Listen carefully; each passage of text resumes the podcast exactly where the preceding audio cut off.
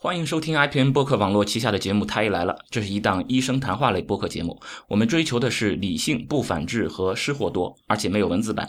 推荐大家使用泛用型播客客户端订阅收听，因为这是最快听到《太医来了》的唯一方式。如果您不知道该用什么客户端的话，您可以访访问我们的网站太医来了点 com，也就是太医来了的全拼点 com 来了解。同时，也可以听听我们过去的节目。您现在听到的是第一百一十二期的《太医来了》，我是田吉顺田太医。那么上一期，也就上个礼拜，呃，满血复活是吧？就是失失踪人口回归之后，出了上一期一百一十一期，然后很多网友。嗯，表示欢迎啊。嗯，那期讲的是关于循证医学，然后有一位网友听了之后写了很长的一一篇回复，呃，真的非常感谢，真的听得很认真，然后在里面提出了一些反馈，主要是提出了一些疑问。呃，这里我我想对这个呃这网友的疑问也也回复一下，因为不止他一个人有这个疑问，因为他的这个疑问还是有一定的这个呃呃，就是说代表性的。他的问题是这样的，就大体意思是这样的，就是说，呃，我我虽然讲了这么长时间，结果啰啰嗦嗦半天，最终还是没有回答那个问题。就是一开始，呃，在在前面，我老婆问我啊，到底什么循证医学？难道在循证医学之前的医生都是拍脑袋的吗？都是不看文献的吗？我讲了半天，还是没有回答。之前的医生，就是我们现在的循证医学和之前的医学到底有什么区别？这个区别就在于，确实之前的医生，呃。他们要么确实是在拍脑袋，这个拍脑袋指的就是完全凭自己的经验，就是我昨天给人呃用了这个药，用了这个方法，或者昨天有人呃这种症状的，我就给他这给他的这种诊断。那么今天我碰到类似的情况，我还是继续这样诊断，我还是这样治疗啊，这就是过去的这种经验的医学。呃，这种情况啊，不是说这就错的，呃，它总是有对的时候啊，但是它的这个准确率我们没有办法去保证。就是说，这不是我们最好的这种解决医学的呃方法，因为它它出错的这个概率还是高的啊，这是一种情况。确实，那我认为这就是拍脑袋，因为啊，我昨天碰到有一个拉肚子拉成这样的，然后伴有发烧的，所以我就给他诊断了这个疾病，用了这种药。今天又碰到一个这样的情况，呃，也是呃拉肚子拉成这样，发烧了，我还是这样，再给他治疗，那就一定就能就能对吗？这个确实是不一定的。啊，这是以前是有这种情况，另外当然也有看文献的。然后对于文献来说，不同的这种实验方法之前是没有非常好的这种规范的啊，有有这样去实呃进行实验的，有那样进行实验的。然后不同的实验，那我到底是听哪一个的啊？A 实验 A 用了这样的方法做了这样的实验，得出了 A 的结论；B 用了那样的方法那样的实验得了 B 的结论。这两个结论如果是相反的话，我到底听谁的？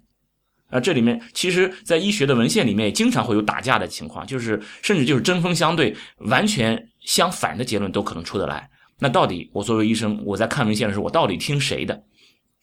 所以说，循证医学就是提供了这么一个方法，就是它告诉我们怎么样的这个实验是呃可信的，呃。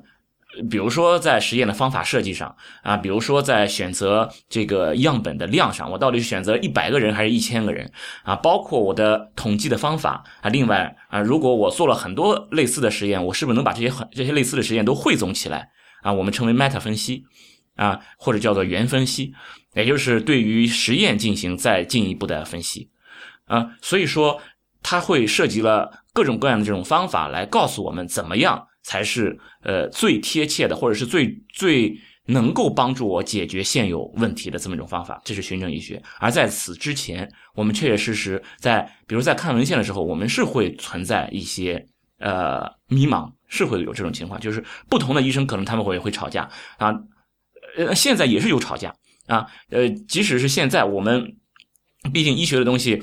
我不可能拿着所有人群的情况去去做做实验，甚至我即使拿着所有人群去做实验，比如说我得出来一个百分之六十，那那另外的百分之四十就不是人了吗？那也不是啊，对不对？它总是有这种类似有争议的情况，所以总是会有这些你没有办法确定的这种有争议的问题。那现在确实也是有，但是一定是比过去少了很多。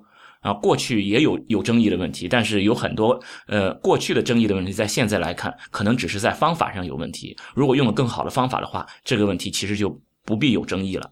啊，这就是呃，关于我们现在的这个医学和过去的这个医学确实是有不同的。那么还有就是呃，网友也提出来说，那么这种情况是不是有人去监督医生啊？就是要求对这个医生呃，是不是采用了循证医学这种方法啊？是不是有一定的这种呃医生的这种反馈，或者是我有没有什么方法去约束医生啊？没有，现在没有。就这个事情，你用了什么方法去看病、去治病，这种事情没有办法去约束。我们只能说，那医生考试，你比如说，我们考试只能证明你知道这个事情，你会用这个事情，你知道怎么用，但是我并不能保证你在看病的时候就是这样用的。我们只能去提倡，而且事实上，确确实实，现在我认为不是我认为，事实上是这样，就统计出来，呃，这个统计是根据呃这些医生在呃互联网平台上对于一些疾病的这种回复。啊，从这上面来看，大部分的国内医生都没有遵循循证医学的理论，更多的还都是呃就没有用这种方法论，还都是用了一些经验性的，就是我师傅是怎么教的，那我还是继续就这么说下去了。嗯，而且这种情况，很多的医生并没有认为这样是错误的，就是并不觉得循证医学就是最好的。呃，很多医生还是认为经验医学是更好的，因为他们看到了。哎，我看到我用这个方法把这个人治好了呀，而且我看到有人得了很重的病，我就不敢用那些我没有用过的方法。那这这个其实是一个人类固有的一种直觉错误，一种直觉思维。这个我我我认为这种事情是你要想去克服这件这种直觉错误，去克服这种呃对于经验的推崇崇拜啊，对于这种小概率事件但是很严重的这种。呃，严重事件的这种这种恐惧感，要想克服它，你是要付出成本的。这件事是是是不容易的。因此说，真的不要说全全中国，即使是在全球范围内，上世纪九十年代末出来循证医学之后，一直到现在，也都一直有负面的声，有反面的声音，都认为这个方法是不行的。一直到一几年，就二零二零一几年的时候，国外还有这种在很好的杂志上发了文章，说什么循证医学已死啊，在在说这种事情。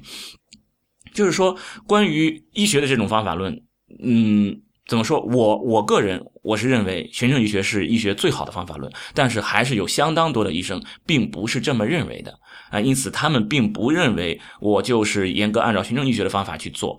呃，比如说我呃指南上说是怎么怎么样的，但是我就觉得指南上说的这个事情和我这个就不一样呀啊，指南上说要要用这个药，但是。我我以前用了其他的药也可以啊，为什么我要听指南呢？或者说，呃，指南上说这种情况是不需要治疗的，呃，但是我我担心这个人万一要是出了什么什么事儿，呃，出了什么大问题，那怎么办？那我不就要搭进去了吗？不就有人来来找我闹了吗？他会有这种这种说法。那事实上，这其实就是一种你对于未来事情的一种预判，就是说。用循证医学的方法，并不能保证你百分之百的正确，也不能保证你百分之一百的规避所有的风险。但是，循证医学应该是让你最大概率上，呃，做正确的事情，最大概率上规避风险的最好的方法，应该是这样。我我我想，如果你是玩过，比如说玩过德州扑克啊之类的，嗯，你你应该会能明白这件事情。啊，但是确实现在很很多医生，呃。大部分的国内医生并没有遵遵循循证医学的方法论，呃，有相当一部分的医生压根儿他就反对用这种方法，啊，这是现状。OK，那么这是对于上一期是那个一些网友反馈的我的反馈。那么这一期我们聊一个就是和我老本行有点关系的，就是前一段时间和同事哎他们也在也在聊天嘛，有一个呃非常常见的一个话题，就是所谓的。呃，孕妇生孩子保大人还是保小孩这个事情，呃，这个事情怎么说呢？哎，我我我觉得真的是有隔一段时间就会被拿出来说事儿，经常也有可能会有这种电视剧啊或者什么影视作品里面可能会出现，然后或者又是在某些这种什么新闻里面啊，又又会有类似这样情况，这些经常会出现，然后马上呃互联网上就会有相关的这种。呃，就是讨论吧，啊，怎么又到底是保大人还是保小孩？然后感觉这里面会有很多的所谓什么伦理上的问题啊，到底是谁能做这个决定啊？啊，这个时候到底到底应该选择谁呢？等等等等，会有很多。呃，事实上，先我我先说一个结论，这个结论就是保大人还是保小孩这个事情是不存在的，就是说，作为一个医生。我我是指作为一个医生，如果要普通老百姓，你当然可以去想，普通老百姓想什么都行，对吧？但是如果你把它作为一个医学事情啊，保大人还是保保小孩，是从一个医学的角度，从一个医生嘴里来说，呃，作为一个医生就不应该问你到底是要保大人还是保小孩，这不符合一个医生的身份。就是说，呃，有很多人他反映啊，我我生孩子的时候，或者是我我我爸跟我说的，就是我出生的时候，医生就问过他，OK。我相信，因为毕竟还是我以前经常说的，中国的医生并没有那么好啊，相当一部分的中国医生的专业素质是很很低的，所以我相信会有中国的医生问出来，你是保大人还是保小孩？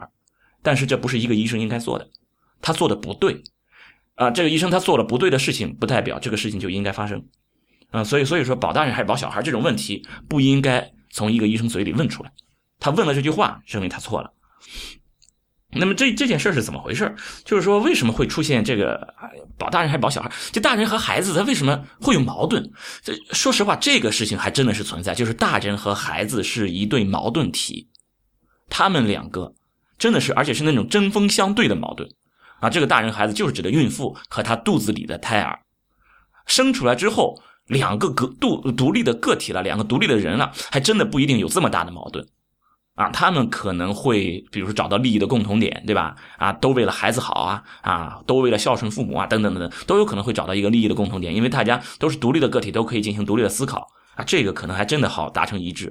但就是胎儿在母亲肚子里的时候，胎儿和孕妇这两个个体之间真的是针锋相对的，针尖对麦芒的这种矛盾。为什么？因为他们两个在争夺有限的唯一的资源，母亲。或者叫准妈妈，这个孕妇在怀孕的过程中，她一个人摄入进去的这些，可以就笼统的称为养分吧、养料吧，包括氧气啊、营养素啊等等的，她所摄入摄入进去这些养料，本来其实她就一个人摄入养料归供自己这一个身体整个机体整个机器的这个运作，但是现在突然她的身体里面一下多了一个小家伙。这一个多出来小家伙，对于他来说就是一个异物组织，是一个外来物。如果听过我们之前的这些节目，应该会知道，人类的免疫系统就是为了排斥外来物的。我们的免疫系统其实就是一个监监控系统，就是我我会来随时二十四小时乘以七天的，呃，就是一直在对身体进行监控啊。如果我碰到有什么问题，有外来物相侵侵犯，我马上就会做出我们称为免疫应答。啊，就是要要奔过去，把这个外来物给它排除出去。你比如说，你你接触到了病毒是吧？接触到病毒，那那马上我们就会有这种血液里面就会有这种炎性因子、炎炎性细胞啊，就就去要把这个病毒干掉啊。你就知道有所谓的抗体啊，抗体就是这么来的。我要抗这个东西啊，嗯，或者是你比如说，呃，刀割破了，这个地方有出血，然后这个地方就会有炎症，就是因为你接触了这个割破之后接触到了一些外来因子。啊，就就就这么概念，还还有一个就是肿瘤，肿瘤细胞对于人体来说其实是一个外来物，啊，所以说其实你随时随地身体里面都会产生啊打引号的肿瘤细胞，这个指的就是身体里面这些正常细胞发生变异之后啊出错了一些细胞，它随时随地都会产生的。啊，你一直在产生，但只不过你身体有免疫组织、免疫功能，你的免疫功能随时随地都在监控着。哎，我一旦发现有出错的细胞，我就把这出错的细胞、出错的细胞识别为我身体的异物组织，然后我把它排斥出去，把它杀灭掉。嗯，就是说杀死这些错误的细胞，然后从身体排除出去。啊，这就是免疫。所以说，得癌症的人，他的免疫系统肯定是出现了紊乱，这个紊乱是由癌症细胞诱导的。就是这些癌症细胞，它很聪明，就它为了躲避免疫，它会分泌一些东西，通过它分泌这些东西来诱导你身体的这些免疫组、免疫细胞、免疫应答，来躲避免疫应答。我们称为，呃，因此说我们现在在治疗癌症的时候，有这种啊所谓的免疫疗法嘛，啊，就是说，嗯，之前去年应该是去年啊，魏则西事件所谓的癌症免疫疗法，其实癌症免疫疗法在现在是医学那个癌症治疗的一个非常前沿的一个一个治疗，就是因为我们发现癌症的原因就是他们出了些问题，它躲避免疫。那如果我们能够找到这个癌细胞躲避免疫的机制，然后我把针对这一块我增强我的这块免疫，把你这个癌症细胞杀灭出去。这时候我的这些免疫只针对癌症细胞。啊，不不杀灭我正常细胞，只是针对癌症细胞。所以说，你看这不就是没有副作用的一个精准打击嘛，是吧？这是所以说这是就确实就是免疫治疗是目前的前沿啊，只不过现在是被滥用了、被过度了，因为它确实还没有那么理想的结果，只是在个别的几一几个领域，可以听一下我们之前的节目，我们曾经讲过这个事情，只是在个别的几个领域还有一点呃发现，有一点突破，但大部分的这种所谓的免疫治疗还都是那个。呃，坑人的啊，不是说，呃，肿瘤一说肿瘤用免疫治疗肿瘤就是假的，呃，不是这样的，因为用免疫方法治疗肿瘤也是可行的。那就再再说回来，这就是我们所谓的免疫功能，免疫功能就是发现异物的。那对于一个胚胎啊，慢慢它长大长成一个胎儿，这个东西不是一个女性一生下来就有的。一个女性一生下来，她身体里面是不会带着一个胎儿的，她的这个胎儿一定是后天的啊，精子外来的精子和她自己的卵子结合之后形成的一个胚胎，一定是一个后天形成一个新的东西。这个新生的这个东西，对于这个母体来说，对于这个孕妇来说，它就是一个异物。那理论上讲，针对免疫系统来说，哎，有异物那怎么办？免疫系统就要把它排除出去啊。我看到它了，你是个异物，那我就要动动用我的这个免疫的这个这个功能，而把你排斥出体外。那事实上，现在有相当一部分的流产啊，早孕期的这种流产，就是和免疫功能相关的，我们称为免疫性流产。然后，确实现在有一种治疗免 流产、治疗嗯这种什么复发性流产的一种方法，叫做免疫疗法。这个也可以听我们之前的一些节目，我们之前也讲过，就是今年年初，呃，浙江省中医院啊，造成了五例艾滋病事件的那一次事情，就是用了所谓的免疫治疗、免疫疗法来治疗。习惯性流产，这个也是过度治疗。虽然用免疫，就是说这里面有有有有免疫功能的成分在里面。虽然我们现在的相关的研究的医学的研究的前沿啊也是在这里，但是到现在为止还没有一个很好的方法可以利用免疫的方法、免疫疗法来治疗这个呃习惯性流产。相反，它会有风险啊。所以说，用目前来说，用免疫疗法来治疗流产，目前还不成熟。谁声称说我在用这个东西来治疗，呃，用免疫的方法来免疫疗法来治疗这个习惯性流产，这一定是骗钱的啊！所以说，胚胎进入到这个母体之后，母体是想把它排斥出去，但最终没有被排斥出去。为什么？因为胚胎其实它们也像一个肿瘤细胞一样，也在诱导，它要躲避免疫监视，它甚至还要。让母体在诱导母体来产生一些东西，来给自己提供养料。就是如果要是那个有过怀孕经历的人，应该会知道有一个东西叫做 HCG，叫做人绒毛膜促性腺激素。就是你怀孕的话，你会测一个小便试纸啊，看一下小便试纸会不会呈阳性。这个呈阳性的东西测的就是 HCG。然后你可能会到医院里去抽血啊，抽血化验也要看这个 HCG 是不是阳性。如果 HCG 是阳性，认为你就是怀孕了。这个东西叫做人绒毛膜促性腺激素。这个激素是那人绒毛膜嘛，是绒毛膜分泌的，绒毛膜细胞分泌的。这个东西是胚胎的，也就是说，胚胎有一种细胞啊，它叫这种绒毛细胞啊，这个滋养细胞，这个绒毛这种滋养细胞，它你你听的这名字，滋养细胞是干嘛的？就是获取养分来滋养胚胎的啊，这叫滋养细胞。就是说，胚胎为了让自己生长啊，胚胎之外它会有很多的滋养细胞。这些滋养细胞又可以分泌一些东西，分泌的这个东西叫做什么呢？叫做促性腺激素，也就是说是由胚胎分泌的促性腺激素。促谁的性腺激素？它促孕妇的性腺激素。也就是说，胚胎分泌出来一种东西，这种东西要作用于孕妇，让孕妇来进行分泌，分泌的东西来滋养这个胚胎。你看这个胚胎是不是很厉害？啊，也就是说，它来到了母体的身体里面，它会分泌一些东西，来控制母体的体内的这些分泌，然后让这个母体产生一些有利于自己生长的东西。你你你想想，这这就是一种操控嘛，对吧？如果你你不考虑任何的这种人的这种精神意志啊，这种主观性，这这是什么行为？对不对？这不是赤裸裸的一种攻击吗？他就是我，我为了让我自己的这个呃发展，让我自己成熟更好啊，我要操控你的身体，让你的身体为我来提供养料啊，这就是胚胎在干的事情。然后它这个滋养细胞也超级厉害，滋养细胞的这个能力跟肿瘤是一致的。呃，有一种那个，当然就我先不说滋养细胞肿瘤了，如果它不能被完全不能被控制，那就变成肿瘤，就是滋养细胞肿瘤。它呃，这个我我们在做宫外孕手术的时候，我们很担心，就是很担心把这个就宫外孕组织的宫外孕组织也都是些胚胎嘛，就是这个胚胎没有长在子宫里面，长在子宫外面的，更多是在输卵管里面，我们就担心这个长在输卵管里面这种胚胎，它的这种滋养细胞不要脱落掉，我们要完整的把它从肚子里面拿出来。就担心它如果要脱落掉，掉到肚子里面，在腹腔里面或者掉盆腔里面，它真的有可能就在那里种植，因为这个东西很厉害，就它的这种种植的这种能力是非常厉害的，我们称为它疯长的能力，就是它生长能力是很厉害的，这个活性是很强的。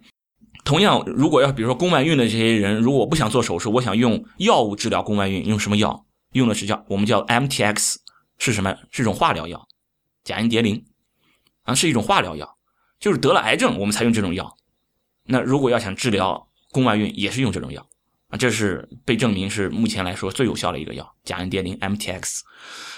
就是说，当然这个剂量和普通的治疗癌症是比比那个剂量要小，但是这个原理上一样的。所以说，我们把就是滋养细胞就视视同肿瘤细胞的。嗯，那那你看，这就相当于是一个外来的一个外来物啊，它自身要要去。控制、操控母体为它或为它提供养料，而且它具有疯长的潜质，有这么一个东西。这母体这它能受这气啊，对吧？这你你把我免疫功能当成什么呀？是吧？那我绝对不允许啊！于是两方进行斗争，斗争的战场就在子宫里面。我们叫做这个母胎界面，就在子宫里面，就是这个胚胎种植到子宫。里面之后，就在这个子宫的内膜和这个胚胎滋养细胞滋养层之间，我们称为母胎界面，就在这一块儿产生了非常多非常多的免疫反应。这些免疫反应就是就像一场战争一样，就是呃，胚胎要去控制母体来给自己提供养料，然后母体一定要抑制这件事儿发生，保护自身啊，不要被过度的，就是被过过度的这种利用。啊，就就在做这种事然后达到一个稳态平衡。当达到一个稳态平衡的时候，这个母体也没有能力完全把这个胚胎排斥出体外，也就是说你不会流产，而这个胚胎呢也没有办法疯长。那它否则的话，这个母体就活不下去了，对吧？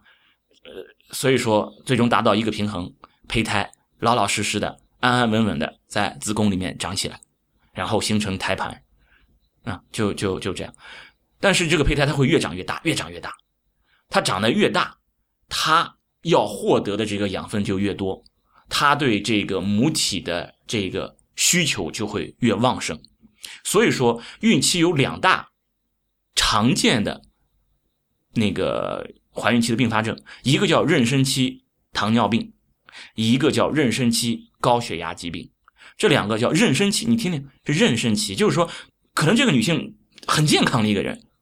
平时没什么事儿，生完孩子以后也没什么事，她就是怀孕的时候得这个病，啊，发病率都蛮高的，妊娠期高血压疾病和妊娠期糖尿病，为什么会这样？那现在从机制上来讲，其实也是跟这个有关，因为从对于胚胎来说，他希望母体的血糖越高越好。你想一想，母体的血糖足够高，那么给胚胎提供的养分就足够多，因为糖对于胚胎的发育来说太。太重要了，呃，糖就是最主要的一个能量来源呀，对吧？这个是很重要的。所以说，血糖对于胚胎来说很重要，对于胎儿来说很重要。他就是希望你这个母体血糖越高越好。我我就一条心思，就是你越高越好。那母体可不能允许这样，对吧？我我这个血糖太高了，这这就有问题啊，对我身体是有影响的。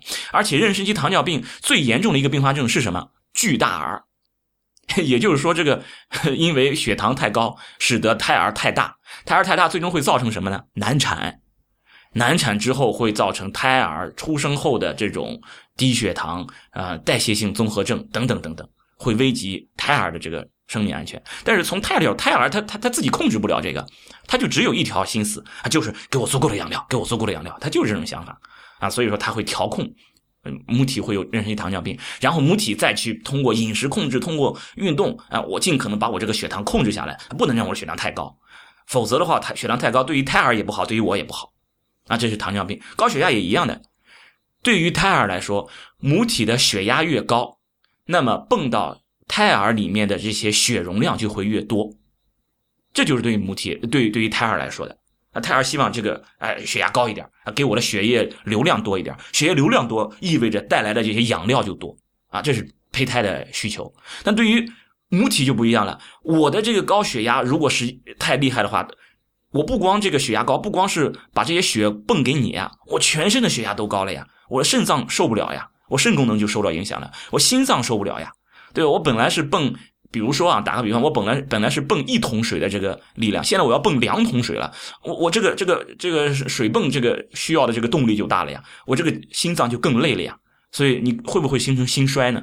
那就要危及这个呃母体的安危了呀啊！所以你看一下，这是他们真的就是针锋相对的，所以我们说，呃，对于母体来说，呃，胎儿增大对于母体来说。只有害没有利，只有害没有利。呃，你比如说，经常我们会有这种，哎，要有要要早产啊，我们要想，哎，是不是什么时候早产，什么时候生啊，等等，我们要去考虑这种事情。这个时候，其实更多的只是考虑胎儿。如果要是考虑大人的话，越早终止越好，因为胎儿在妈妈肚子里受益的只有一方，就是胎儿。妈妈是绝对没有任何受益的，只是从生理角度来说。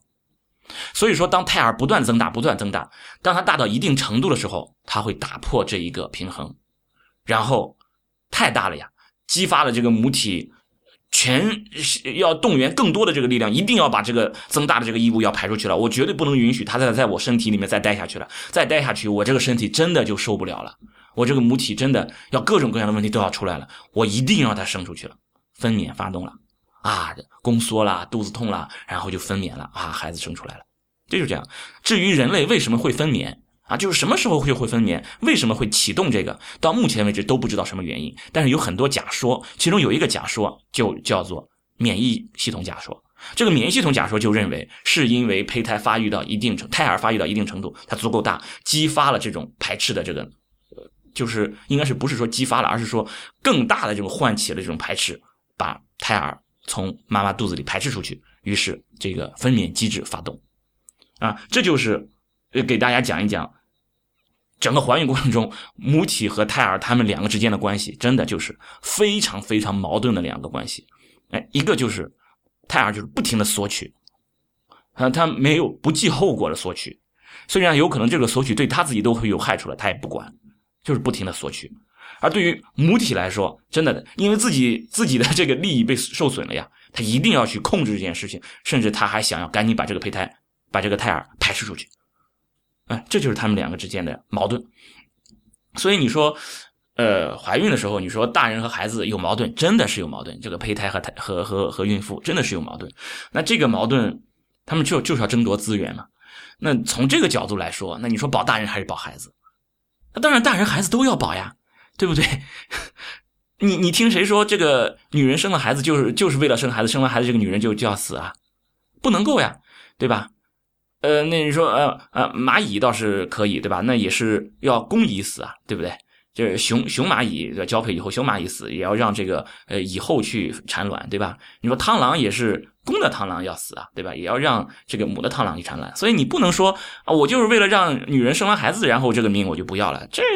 这完全这就有有悖常理了，对吧？从即使是你什么都不考虑，都不考虑女性的权益，你从全人类的权益上来考虑，让女人生完孩子就呃就不顾及她的生命，这对全人类的延续都是呃都是不利的啊！所以这个肯定是不行的。那那那同样，你你总是要延续吧，总是要生孩子吧？啊，所以说要问保大人还是保孩子，我当然两个都要保。虽然两个有矛盾，但是。不意味着有矛盾的两个就一定只能保其中一个。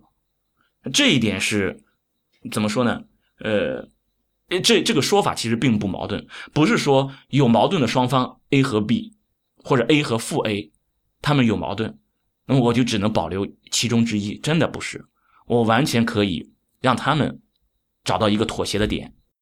其实我我我最近在看那个，就是帕斯卡写的那个那个呃思思想录，对，呃，其中呃帕斯卡这个人太太厉害了啊，这个人很很很很伟大，很伟大，我我现在就是瞬间被就是被圈粉了，就他里面说了非常非常多的这种真知灼见，真的很厉害。他其中有一有一段话，我觉得就写的非常好，就大体的意思就是什么呢？他就说我们人类其实就是什么，是靠着两股相反的、完全相反的罪恶才达到了平衡。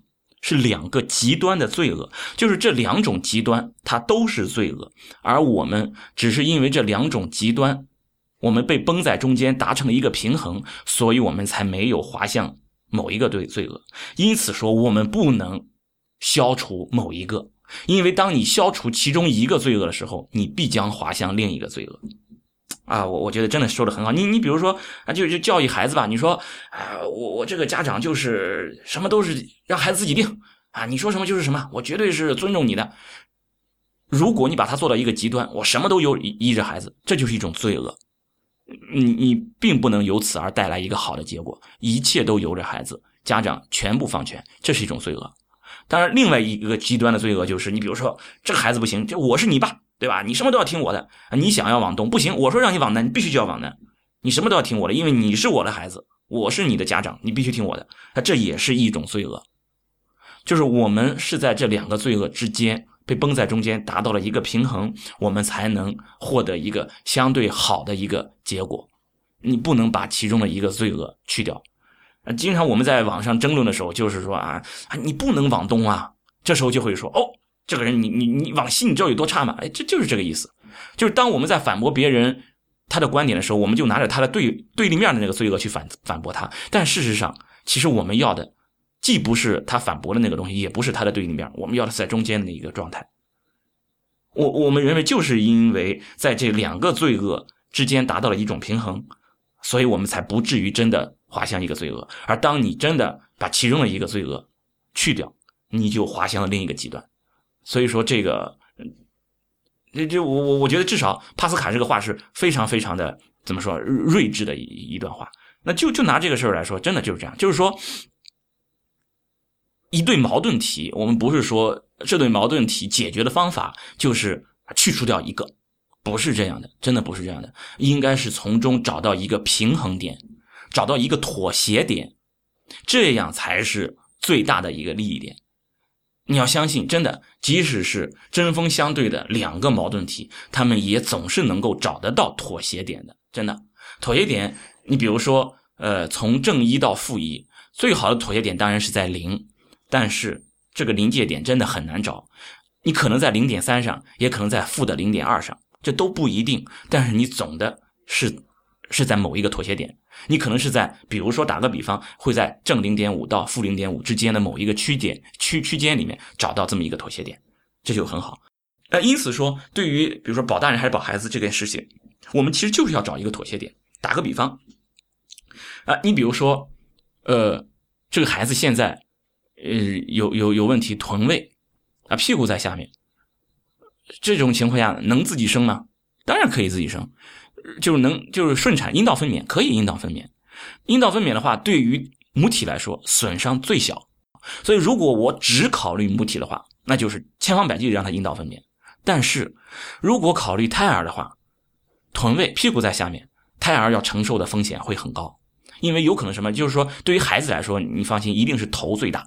你你想想，你小时候要过一个栅栏，两条两个栅栏，两条杠，你想要过去，你会怎么样？先用头伸过去，先先探一探，啊，是不是能过得去？头能过得去，我身子肯定过得去，就因为小孩都是头大，啊，大头娃娃娃娃，就这个意思。所以说，一般都是生孩子都是头在下面，头先出来，头能出来，屁股就出来了。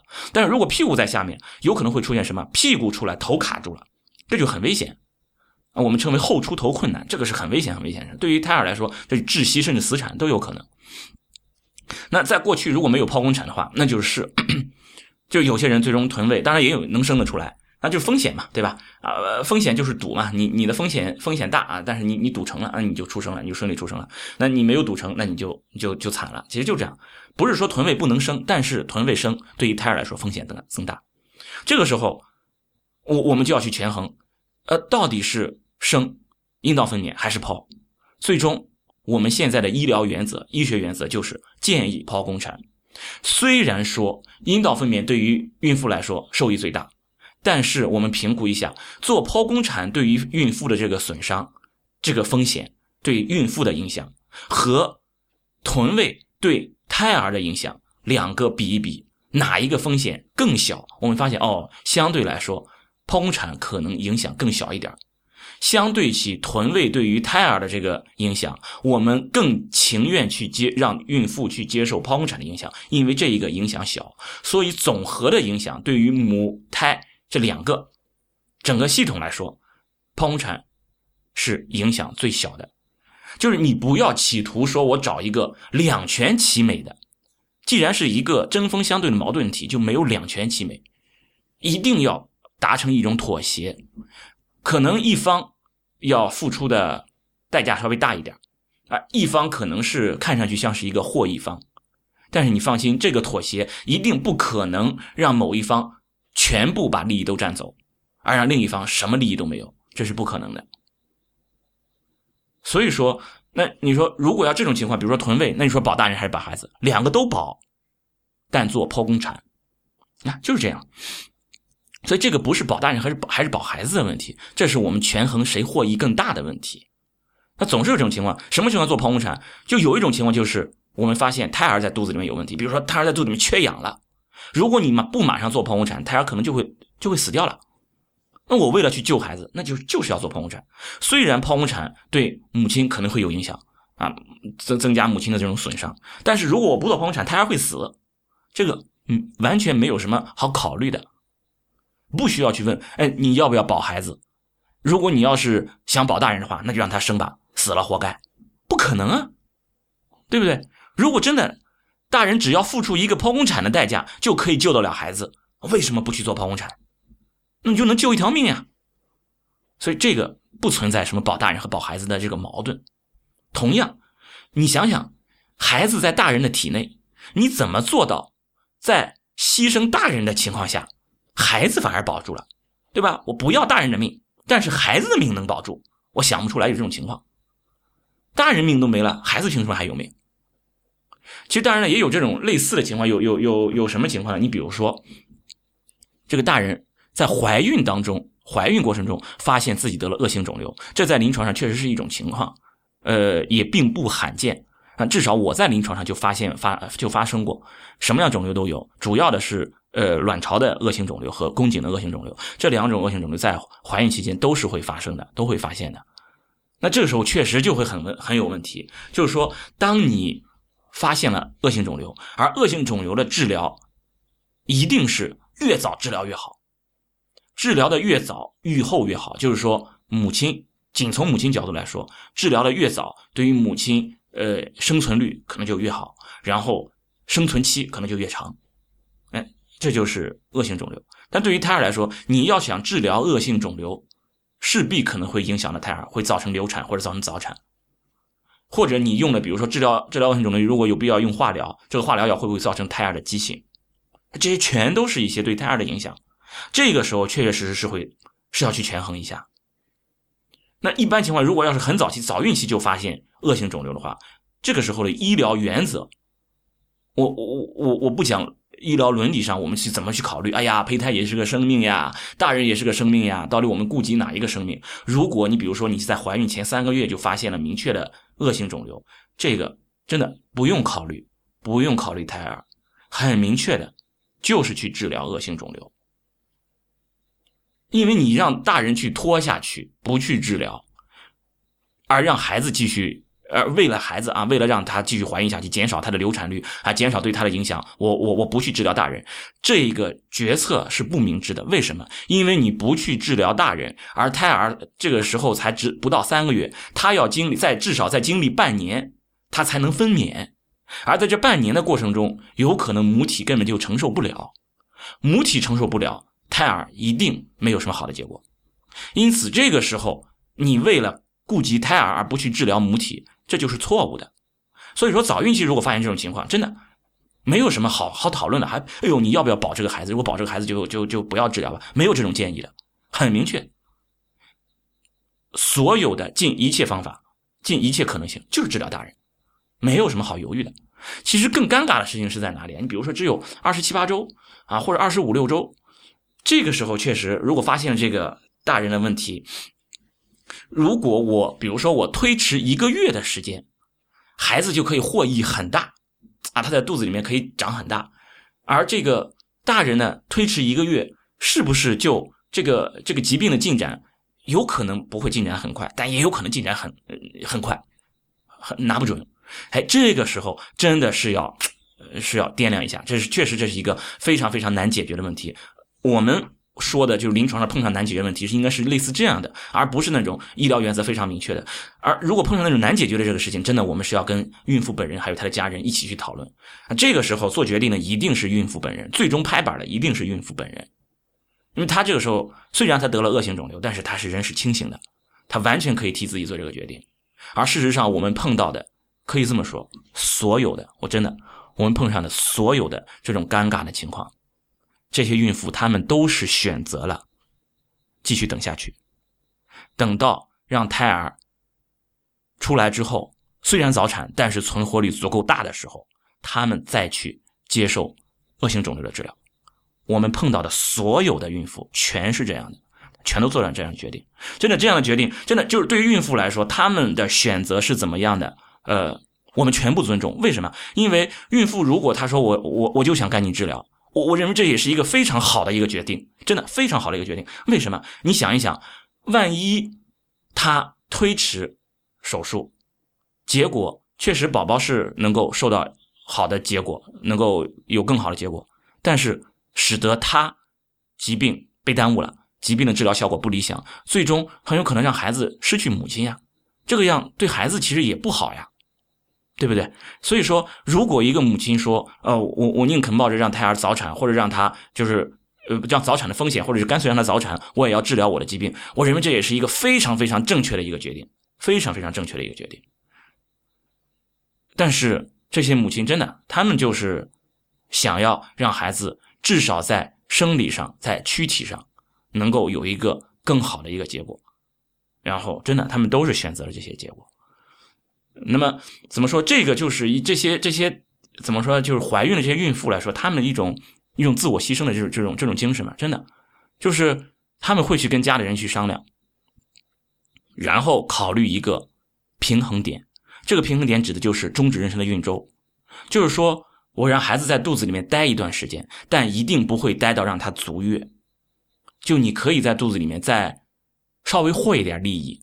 但这个利益不足以让你全部利益都给到你，也要匀出一点利益来给到母体，争取一些时间来对母体的疾病进行治疗，一定是这样的。双方都要让渡出一些利益来，达到一个妥协。啊，就是这样。那你说是保大人还是保孩子？我们的目标，大人孩子尽可能都保，找这个风险最低的。其实一旦碰到这种事情，真的不要想两全其美，我们只能选最不差的结果。我们只能说两害相权取其轻，真的没有两全其美，只是两害相权取其轻，找一个相对来说，呃，更能接受的一个坏结果，没有好结果，不管你选择什么，都不是好结果，我只能选择一个我能接受的坏结果，只能是这样。嗯，所以说啊，你你你你说这种呃保大人还是保孩子，真的就是权衡。到底怎么样可以让这二者的呃利益最大化？真的就让他们的利益最大化。其实还碰到过什么问题？就是宫内感染，又到怀孕到了后面，这个突然发生了宫腔里面的感染，就孕妇感染了。孕妇感染在宫腔里面这种情况，呃。是很在孕期发生这种情况是很严重的。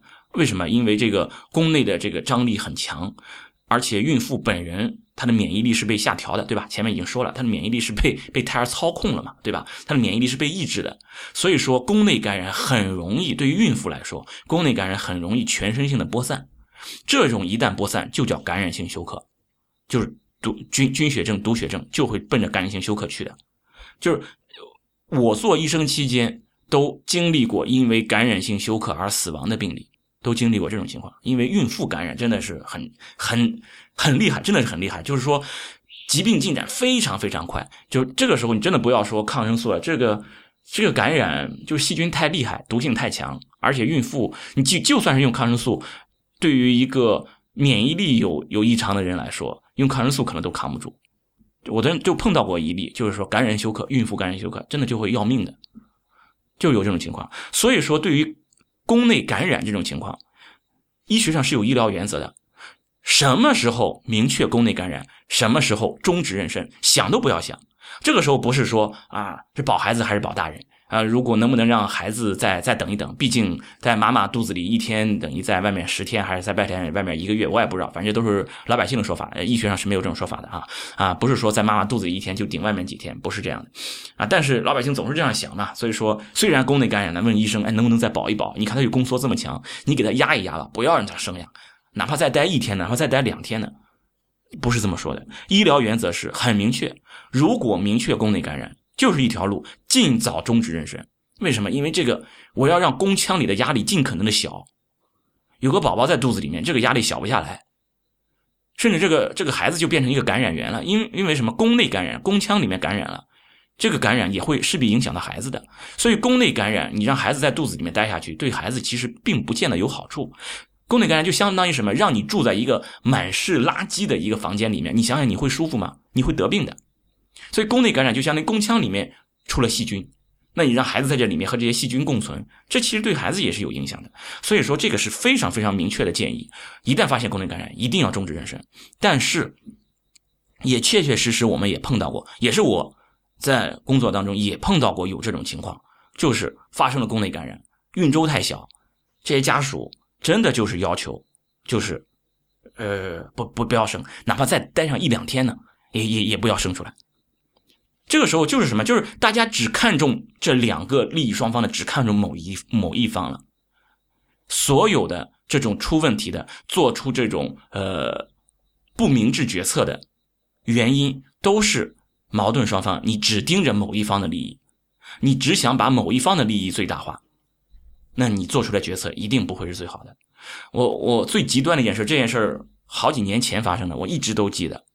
因为这个事儿实在太极端了，我觉得很奇葩的一件事儿就是那次是我夜班碰到一个挺挺年轻的一个小姑娘，宫内感染很明确的一个宫内感染住进来，当时还住进来的时候，在家属把她从急诊室推进来，推进产房，他还说呢，哎，你们怎么往产房带啊？我们是来保胎的呀，你怎么放到这个产房来了？这是生孩子的地方，不能往这儿拉呀。当然那些护士也不理他，就赶紧要往往产房里拉，因为这种情况。我们的处理原则是非常明确的，就是尽可能的能在当天晚上生，就不要拖到第二天早上啊，就是这种原则。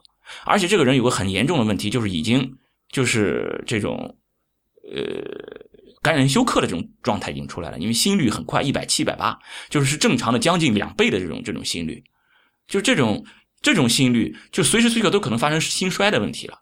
就是心率很快，就是感染休克的这症状，而且有这些感染的这些情况都是蛮明确的。就这个，对于我我我作为医生来说，事实上对这种情况没有什么难做的判断，很明确了。我我我对于我医生来说是一点都不必纠结，就肯定就是终止嘛，赶紧生了呀。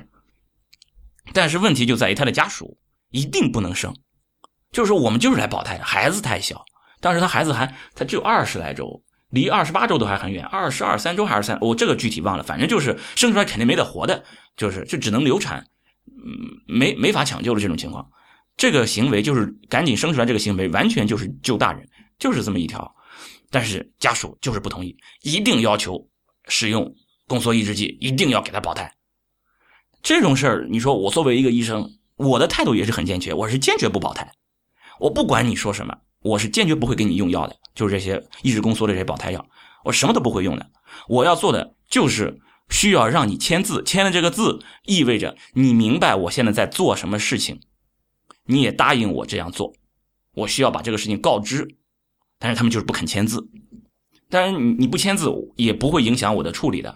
呃，我是不会当时给他们去去保胎，但是我总是需要把这个事儿说清楚，对吧？我的处理是一个一方面，但是也要说告诉他们，就是我去问这个小姑娘，我要跟，因为虽然她有这种感染性休克这种表现，但是人还是清醒的，只不过就是身体状态很差。然后我跟她讲，她哎呀，这个小姑娘很年轻，好像二十岁冒头还是十八九岁，反正很年轻的这种这个年龄，哎呀，就吓坏了嘛。就不敢做决定，不不知道怎么办。我说外面有谁呢？她外面是她男朋友，还没有结婚。我跑到外面找到她男朋友，一看就一个也是一个小男孩嘛，很很年轻，也说不也也也就知道搓着手。哎呀，哎呀，就就就知道紧张，什么话也说不出来。然后是这个男孩他爸爸决定说一定要保胎，那我是肯定不会听的嘛。然后我就说女方的家属有谁，让他们来来来表个态。这时候有一个中年妇女过来说啊，我是他妈妈。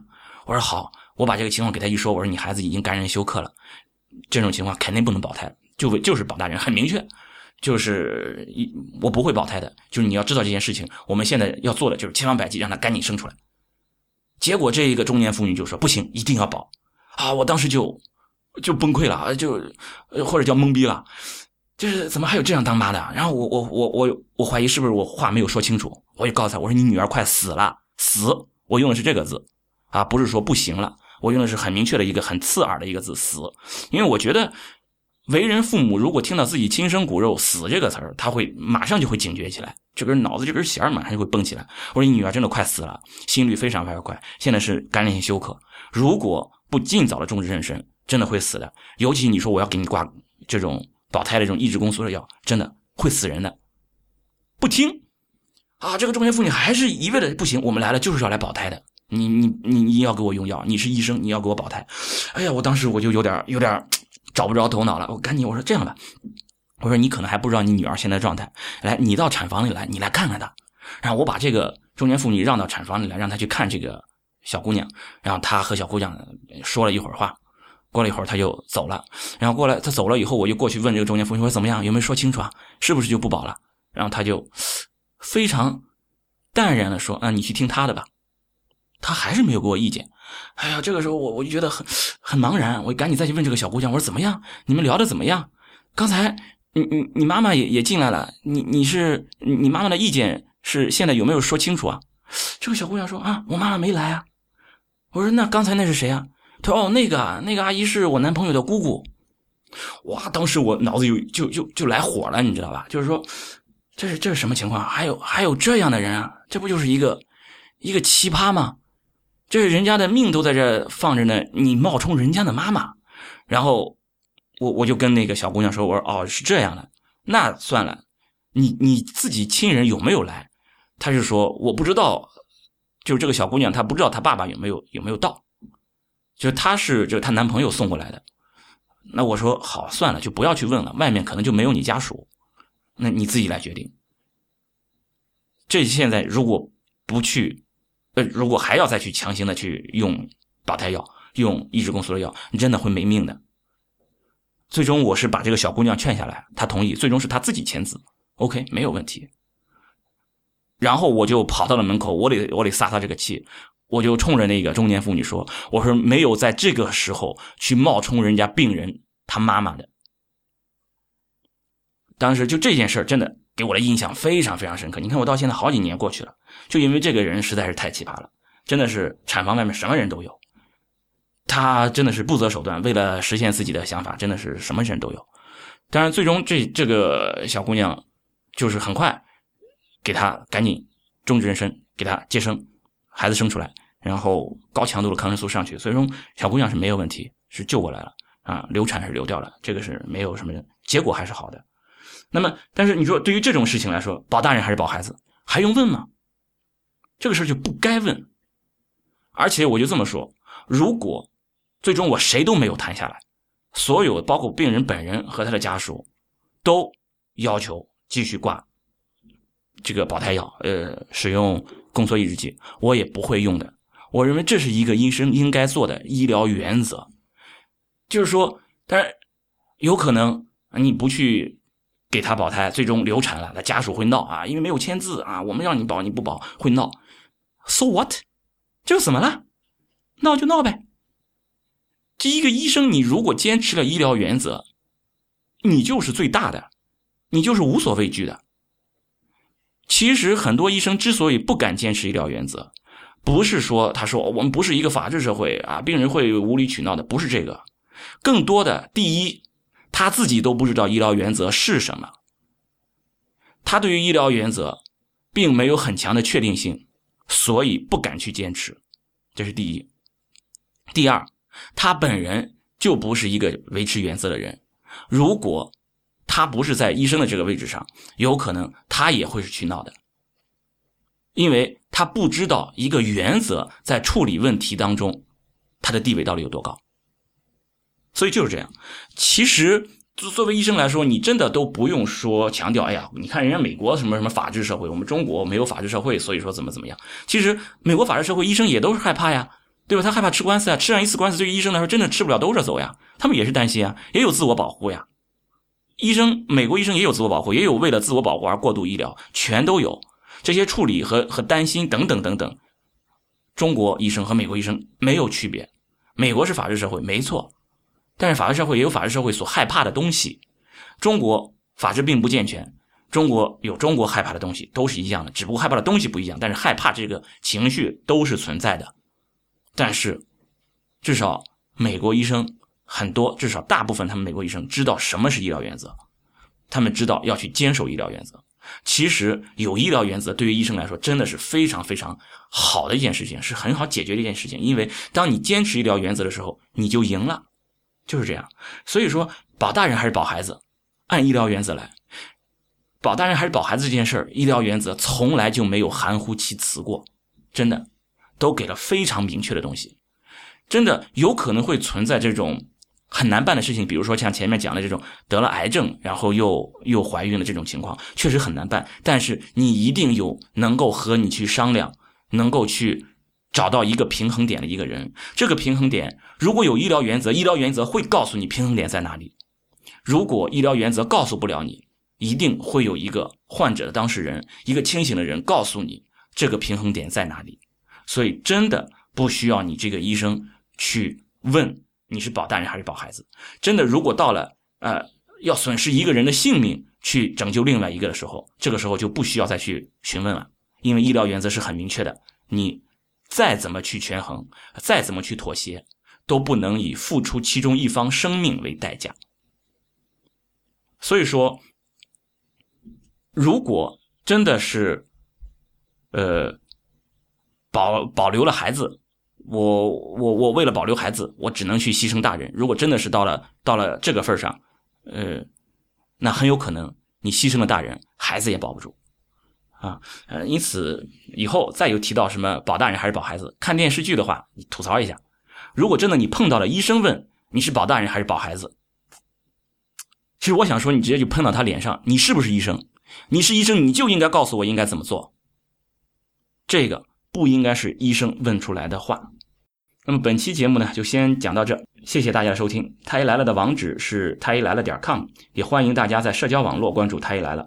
我们在新浪微博叫太医来了，在 Twitter 跟微信都是太医来了的全拼。